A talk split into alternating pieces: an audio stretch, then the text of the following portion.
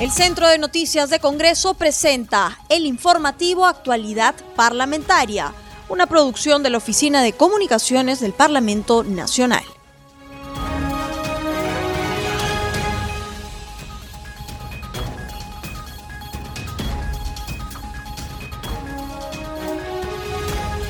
Bienvenidos al programa Actualidad Parlamentaria, una producción de CNS Radio del Congreso. Este programa se transmite en las regiones de Huánuco, en León Soprado, Radio Shalom Plus, en Ica, Radio Star Plus 95.1, en Junín, Radio Amazónica, en La Libertad, Radio San Juan, en Puno, Radio Onda Popular. Los saluda Rómulo Vargas y estoy en compañía de Anaí Suceda para acompañarlos en esta jornada informativa.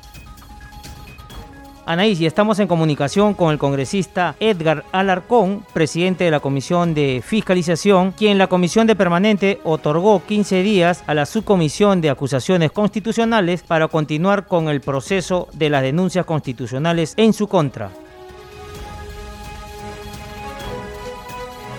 ¿Cómo ha tomado la noticia que la Comisión Permanente ha aprobado por mayoría derivar de nuevo eh, su caso a la Subcomisión de Acusaciones Constitucionales, quien tiene un plazo de 15 días para investigar estas dos denuncias constitucionales en su contra? Sí, eh, lo he tomado con tranquilidad la, decisión final de la permanente de iniciar el proceso de, investigación 15 días que tiene pues que a partir de en cuenta en la subcomisión. Lo que sí me preocupa es lo comentado por los congresistas de la comisión permanente que han indicado y recién el día de ayer les habían alcanzado pues los, archivos conteniendo pues las denuncias, no solo las mías, sino de todas las denuncias que estaban solicitando que, pasara al archivo y las que, la que proseguirían con, con las investigaciones. De ser el caso así en mis denuncias, si no han visto el, con el tema de fondo, el sustento de las denuncias, no sé cómo se ha votado sin tener conocimiento. Ahí, me parece que sí hay, hay un problemita por ahí que hay que tener en cuenta, nosotros somos el Congreso y tenemos que ver la legalidad de las decisiones que tomamos al final, ¿no?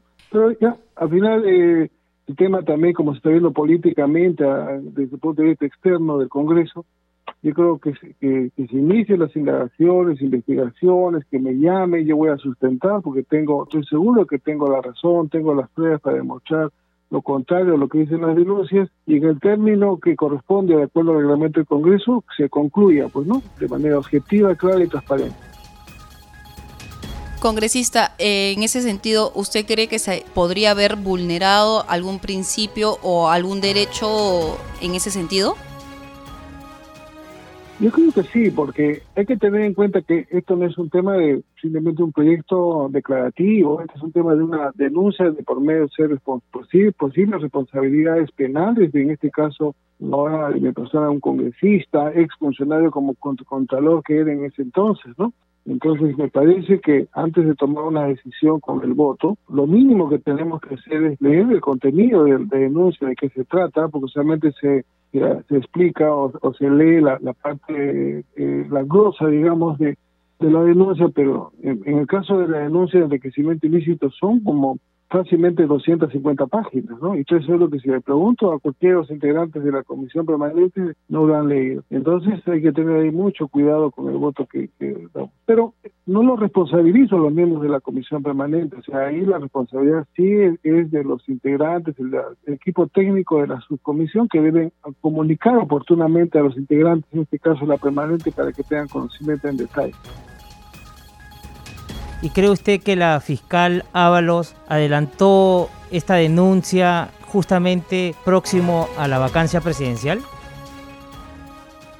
¿Qué tal, Rómulo? Eh, definitivamente este tema es no es coincidencia de que cuando se esté empezamos en, en indagación, cuando comenzamos a tocar el entorno de la que los, funcionarios de confianza del señor Martín Vizcarra en la investigación de Richard Cisneros, en automático eh, se activaron todos los, los, mecanismos, y en este caso Fiscalía, y enviaron las denuncias al Congreso. Eso ha sido más o menos en julio de este año. Entonces ya no es novedad porque cada vez que hemos tocado al señor Martín Vizcarra y su entorno, eh, y, lo, y, lo, recuerdo muy claramente, lo mismo sucedió con Quinchero, se activan todos los mecanismos y comienzan pues a atacar y como a vulnerar, el, en este caso al mensajero o al, o al fiscalizador o al que está investigando. ¿no? Congresista, el lunes vamos a tener una sesión de vacancia. El presidente de la República había solicitado adelantarla para el día viernes. Había muchas suspicacias por este pedido. Algunos creían que esto era porque había temor de que se develaran algunas este, pruebas adicionales en torno a este caso. Hoy el semanario Hildebrand anunciado, ha sostenido en su publicación que el exministro Hernández habría entregado ya sus equipos celulares al fiscal Juárez, los cuales ya habrían pasado un peritaje donde revelarían ya conversaciones y darían cuenta de las reuniones que habrían tenido con el mandatario. ¿Cree que estas pruebas o estos trascendidos que dan cuenta en los medios de comunicación pueden ayudar a conseguir los 87 votos necesarios para la vacancia? Por supuesto que sí, porque eh, son elementos de, corroboración que van apareciendo y van sustentando pues lo, comentado, lo, manifestado por los colaboradores en, las sesiones de en la fiscalía, ¿no? Entonces, eh, tal cual como están las cosas a este momento, sin esperar lo que podría pasar el fin de semana, de aparecer nuevos elementos, ya hay suficiente sustento para, para aprobar una vacancia en el Congreso de la República recorremos por un tema mucho eh, menos, eh, digamos, doloso. Eh, en el caso de Pedro Pablo Kuczynski, al final se, se invitó para una para una sesión ante el Congreso y, para evitar asistir, el señor Pedro Pablo Kuczynski renunció, ¿no? Entonces, acá el señor Martín Vizcarra de el caso, tiene que venir personalmente al Congreso y dar las explicaciones, ¿no? Entonces es importante porque lo que queremos es que venga personalmente él y explique y dé en detalle y demuestre lo contrario a lo que dicen las, denuncias y lo que vienen manifestando los colaboradores. Y en torno al tema de la vacancia, ¿su bancada ya ha tenido alguna conversación para ver este tema? Nosotros hemos conversado, posterior incluso de la admisión de la vacancia, hemos conversado el día de ayer, y nos mantenemos en nuestra posición porque consideramos que tal cual se han presentado las cosas y las denuncias, es suficiente el sustento para mantenernos en nuestra posición y decisión de eh, aprobar la vacancia. Sin embargo, congresista, hay bancadas que ya han adelantado que no van a apoyar con su voto este pedido como ya lo adelantó Alianza para el Progreso. ¿No cree que con estas posiciones les va a ser difícil dado que se necesitan los, los 87 votos? Sí, eh, se pone, digamos, en, se podría poner en riesgo la eh, llegar al número eh, necesario para llegar a la vacancia. Yo, yo, creo que estas bancadas tienen que considerar que el pueblo nos está observando, el pueblo evalúa, el pueblo escucha, ha escuchado las, denuncias y no podemos estar nosotros haciendo cálculos políticos acá. O sea, cálculo político me refiero a que estamos en una situación próximo a un proceso electoral, próximo a campañas. Mi bancada maneja, no, no puedo estar pensando si mi bancada maneja gobiernos regionales, gobiernos locales, qué me conviene más en este momento. Acá lo que queremos simplemente es, si es que hay un acto irregular que está atentando contra la ética, la moral, que es lo que estamos cuestionando nosotros, porque la parte penal, eso está viendo la Fiscalía, hay un ético moral que se cuestiona, entonces deberíamos sancionar, ¿no? Pero eh, lamentablemente a veces el, discurso es diferente, que estoy seguro que el lunes muchos van a decir corrupción, corrupto, hay coima, cohecho y todo, y cuando momento de votar dicen en contra, ¿no? Entonces no somos no somos coherentes, eh, consecuentes con lo que hablamos y oralizamos. Y lo que debemos hacer el domingo, eh, perdón, el lunes, pedir la palabra los congresistas que están en contra de la vacancia y que sustenten por qué están en contra. Porque no nos pasemos todo el día eh, donde participan la mayoría de congresistas y al final llegamos a la conclusión que de repente estamos yendo en nuestro voto en contrario a lo que hemos hablado, ¿no? Congresista, ya la comisión de fiscalización que usted preside ha solicitado deslacrar o desarchivar el caso de Fasabi investigado en el periodo del Congreso disuelto. Ahora, ¿cuál va a ser el siguiente paso? ¿Este informe va a tener que ser sustentado en el Pleno del Congreso? Esa es la idea, o sea, ya con la aprobación de la comisión, ahora vamos a, y hemos enviado el documento a la mesa directiva eh, para cumplir con la formalidad eh, la siguiente sesión previa a revisión y actualización que ya lo hemos hecho también en la comisión, eh, vamos a volverlo a aprobar y ponerlo al conocimiento de la del pleno del Congreso, porque este es un informe que por lo eh, revisado y analizado muy bien trabajado por la comisión de fiscalización anterior, muy bien trabajado, sustentado, que concluye con presuntas responsabilidades penales, ¿ah? y penales a, los que fueron, pues, lo que ostentaron en su momento las más altas digamos, eh, eh, la, más alta autoridad del país, ¿no? Entonces ahí era, preocupación, ¿por qué se archivó en su momento? ¿Qué pasó? Y, hemos tomado la decisión de, desarchivarlo y, poner el conocimiento del Pleno y de la población y en este caso también de la Fiscalía. ¿no? En ese sentido, congresista, yo supongo que usted está en coordinación con la mesa directiva o con el titular del Parlamento Nacional. ¿Cuándo estiman que debe ser puesto en agenda del Pleno del Congreso? A más tardar la semana subsiguiente, eh, estar en conocimiento del Pleno, porque ese es el trámite, y ahí iniciar las acciones correspondientes y comunicar a las instancias, ¿no? Y como te digo, sí, el tema es estrictamente penal, porque de acuerdo a lo que he leído y los indicios y las pruebas, es, hay un delito pues de, homicidio, ¿no? Congresista Alarcón, cambiándole de tema y en torno a las declaraciones que viene brindando la presidenta del TC, la señora Ledesma, el procurador del Congreso ha pedido su inhibición en torno al tema de la vacancia, porque ella estaría adelantando opinión. ¿Cree usted que esto sea así? Yo creo que sí. Y no es la primera vez, y le digo con mucho respeto a, la magistrada, que eh, no puede ella adelantar opinión. Ellos están evaluando un presunto conflicto de intereses, todavía no han dictaminado. Y, si ser el caso y llegar a, la votación para tomar una decisión, ya debería inhibirse, porque ella ya adelantó opinión. Estoy escuchando también a otras autoridades ahí del país, ¿no? Por ejemplo, hace dos días escuchó al Contralor General que no está de acuerdo con la vacancia, por ejemplo, dice, ¿no? Entonces ahí tenemos que tener mucho cuidado, respetar cuáles las autoridades, ver cuál es su competencia, si el, el, Contralor es el auditor del país y no puede estar dando opiniones y, y observando una presunta, una probable decisión de que se tome en el Congreso.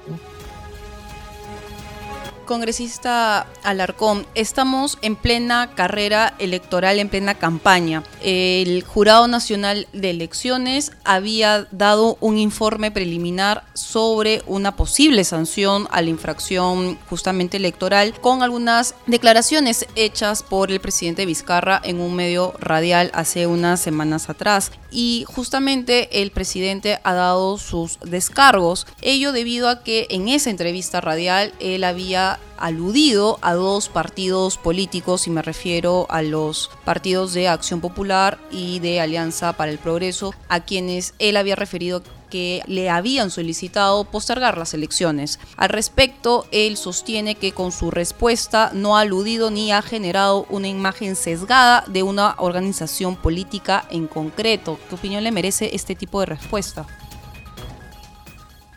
La verdad creo que el, presidente está eh, eh, considera creo que la población y, los políticos no, no somos eh, analistas y revisamos con atención sus comentarios, ¿no? Él dijo muy claramente que hay dos partidos políticos, incluso luego precisó el nombre de los partidos políticos que le habían solicitado, sus representantes le habían solicitado que se adelante las elecciones, el proceso electoral, o no, que se postergue, perdón, el proceso electoral. Entonces ahí, eh, por ningún lado por donde lo, lo veamos este tema, eh, eh, no es que ha querido decir otra cosa o ha comentado otro tema. Es clarísimo y me parece muy bien la, apreciación y los comentarios que ha hecho en este caso el Jurado Nacional de Elecciones, porque sí, no puede, no puede digamos, meterse, involucrarse, inmiscuirse en temas estrictamente electorales. Debe ser presidente y, y, tiene que hacer respetar también su, su fuero y, y tiene otro tipo de, participación, no es la participación electoral. Congresista Alarcón, y en torno al caso Swing, ¿cómo va el tema? ¿Cuándo es la próxima, el próximo debate en su comisión? Empezamos ya el día martes y hemos circularizado todas las invitaciones. Eh, hay eh, van, a, eh, van a venir exministros, ministros a participar de manera virtual y presencial si lo consideran, porque por el tema de la emergencia sanitaria. más que todo para hacer algunas precisiones, algunos comentarios adicionales, algunas dudas que, que tenemos luego ya de los, los hechos sucedidos. Por ejemplo, ahí vi unos sabios que aparecieron, comentarios adicionales y, esperamos cumplir la, fecha que tiene que ser la primera, segunda semana de noviembre y es sustentada en el Pleno, ¿no? porque ya fue aprobada la ampliación de 30 días hábiles que esto se estaría, estaría culminando el 15 de noviembre aproximadamente. Congresista Alarcón, muchísimas gracias por haber estado con nosotros en el programa Al Día con el Congreso. Estaremos atentos pues no al debate de su comisión y asimismo el día lunes no de lo que vaya a suceder en el Congreso con el tema de la vacancia presidencial. Muy amable. Muchas gracias a ti, Rómulo. Anaí, siempre es un gusto conversar con ustedes. Anaí, si continuamos con el programa, estamos en comunicación con el doctor Ciro Maguiña, vicedecano del Colegio Médico del Perú, experto infectólogo, para hablar sobre un tema muy importante y que se ha dado en estos últimos días. Aparte del tema del COVID-19, tenemos la difteria que ha reaparecido después de 20 años y es por eso que hemos convocado al doctor Ciro Maguiña para que nos brinde algunas recomendaciones y cómo debería de actuar la población para no contagiarse. Bueno, en primer lugar, esta, esta enfermedad es ya muy conocida por la medicina, hay vacuna y antibiótica. Lo que pasa ha venido después de 20 años, una enfermedad, digamos, dos personas, una niña que no fue vacunada a tiempo y falleció la complicación el 2 de mayo y una paciente adulta incayetando con un derrame pleural que obligó al Estado a hacer pues lo que se llama el cerco epidemiológico, a los contactos vacunales y a los vecinos también vigilarlos si hay un caso parecido para ver digamos, hay otros focos o los focos que han disparado ellos. Se ha hecho los cercos que es a toda la comunidad implicada en los dos grandes eh, pacientes. Se encontró que en el caso de la niña, a sus familiares asintomáticos tienen y se les ha tratado como se hace. Y eso ha revelado que esta enfermedad muy antigua, cuando hay crisis política, crisis de salud pública, reemerge. Pasó en, pasó en Venezuela hace poco, pasó en España, pasó en la ex Unión Soviética, y no es casualidad que también hay en el Perú. Hay casos también en Brasil, en Haití, República Dominicana. No estamos aislados y el objetivo es que la población no se asuste, no es una epidemia, son brotes aislados que con la vacuna a que hay que reforzar a los niños, a las gestantes, va a tratarse que no se contagien más. Felizmente la máscara protege también la disteria y lo que ha hecho el ministerio es generar alerta. Casos parecidos, cualquier parte del Perú, sean vigilados y diagnosticados y hacer los cercos cada vez que aparezca un caso aislado como son los casos ahora en Lima, ¿no? Doctor Maguiña, en el Congreso de la República, la ministra de Salud, la doctora Massetti, ha informado a la Comisión de Salud que desde el 2016 hay un retraso en las campañas de vacunación. Sin embargo, en el año 2016 no hemos tenido casos de COVID-19, entonces hay una responsabilidad por parte del Estado peruano. ¿Qué hacer entonces para generar una conciencia en los peruanos para llevar a los niños a las campañas de vacunación justamente. Claro, lo que tienen que entender que eh, las, vacunas es un arma poderosa y potente para salvar vidas.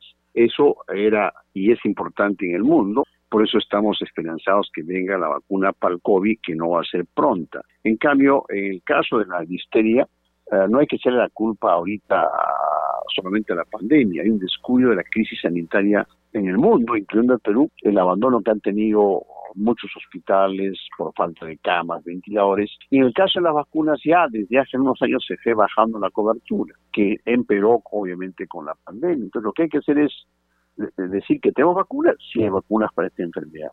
Hay experiencia, sí hay experiencia. Hay antibióticos, que es distinto al COVID, que no hay antibióticos, que no hay vacunas, y solo usamos las máscaras. Acá hay que decir la población, es esa forma que en estos meses que todavía hasta que llegue la vacuna de COVID, reforcemos la higiene, la bioseguridad, las máscaras protegen también la histeria, y en el caso de los niños, en el primer año, recordar que requieren a los dos, cuatro y seis meses el refuerzo a los 18 meses y a los 5 años. Y los que no fueron o no tienen dudas, cada 10 años vacunarlos y en los adultos también dos a tres dosis de la DT. Eso está normado, es gratuito, pero no es que todo el mundo queda psicosis, ahorita hay que vacunarnos, no. Los grupos pequeños, las gestantes y el personal de salud son los grupos que tienen que vacunarse en este momento de alerta sanitaria. No es toda la población que quede clara. Doctor Maguiña, el MINSA ya declaró en emergencia sanitaria y mañana va a haber una campaña de, salud, en, bueno, en todo el territorio nacional. ¿Estamos preparados y tenemos las vacunas necesarias para combatir esta enfermedad?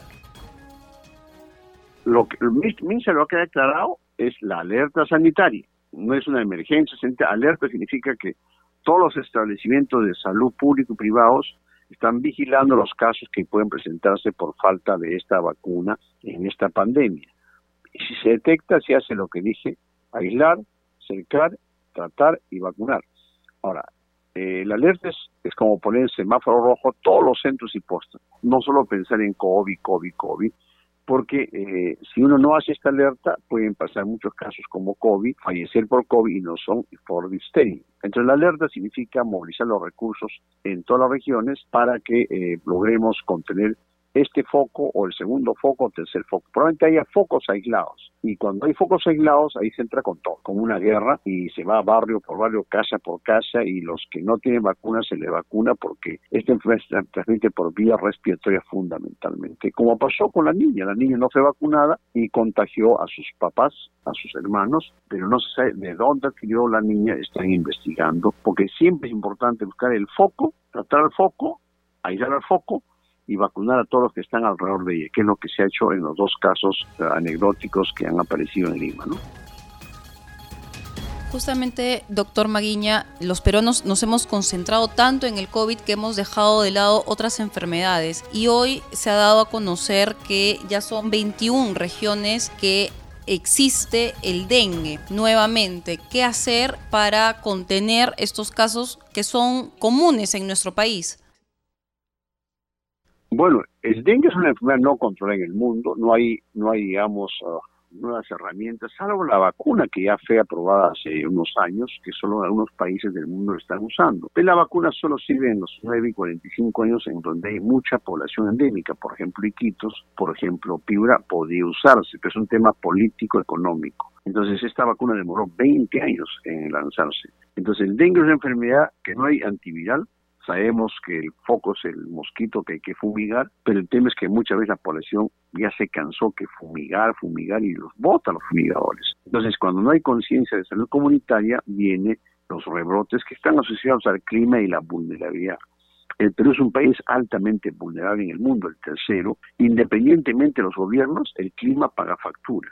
Y por eso esta enfermedad, que lo tenemos desde el año 90, no está controlada y en Lima, ese de Lima pasó ahí casi tres años y se está diseminando en el mundo. Por eso es que el dengue no mata mucho como el COVID, mata poco, pero afecta mucho a la población, golpea mucho a la población laboral, por eso es que el dengue es una enfermedad que afecta a miles o cientos de miles y millones en el mundo. Y eso agrava el tema sanitario, puedes movilizar recursos, fumigar, ah, poner suelos, shock, diagnóstico, movilizar laboratorio, o sea, moviliza muchos recursos y también eso hace que el sistema colapse. Pero es otro grave problema que tiene Perú, no solo el dengue, tenemos fiebre amarilla, tenemos tuberculosis, tenemos malaria, más las enfermedades como diabetes, que es el 7%, hipertensión, que es el 20%. Se suman enfermedades de los pobres y los ricos, por eso el Perú ocupa hoy el primer lugar en el mundo de mortalidad. Debido a ello, se descuidó las otras enfermedades que se pueden controlar por teléfono o por visitas que recién se está retomando. Finalmente, ¿cuáles son las recomendaciones que debemos tener todos los peruanos hoy más que nunca en este contexto de pandemia para cuidar nuestra salud, para evitar esos tipos de contagios, no solamente por el tema de la difteria o el dengue, que son ya enfermedades más conocidas?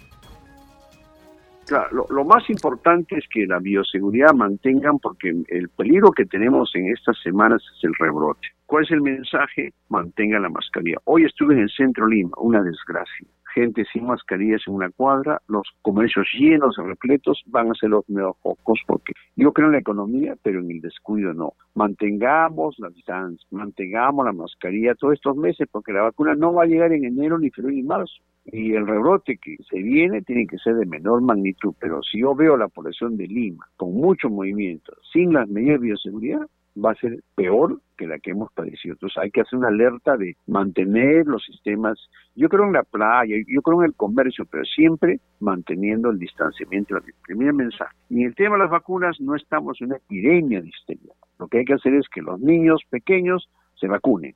Ahora hay campaña del ministerio, las gestantes se vacunen, que es lo, la prioridad, y el personal de salud. Y habrá momento para el resto, los adultos mayores, los jóvenes, pero ahorita es prioricemos eso porque hay vacunas y son seguras y no son tóxicas. Ese es un poco mi mensaje y que la, más importante en esta etapa es hacer caso, es cuidarse mucho y las medidas, usted lo conoce, simplemente está en tratar de sacrificar viajes, playas, fiestas, porque es obligatorio no contagiarse y no morir. Muchas gracias. Doctor Maguiña, muchísimas gracias a usted por sus declaraciones. Ya el pueblo peruano ya lo escuchó a nivel nacional en torno a sus recomendaciones y muy amable por estar con nosotros en CNC Radio del Congreso. Gracias a todo el Perú. Rómulo, llegamos al final de actualidad parlamentaria, no sin antes indicar que este programa llega a las regiones de Huánuco, en León Soprado nos escuchan a través de las ondas de Radio Shalom Plus, en Ica, en Nazca a través de Radio Star Plus, en Junín, en Satipo a través de Radio Tropicana de Satipo, en Moquegua, en Hilo a través de Radio El Puerto 102.9, en San Martín, Bellavista a través de Radio La Ribereña y en el a través de Radio AA con nosotros. Será hasta la próxima.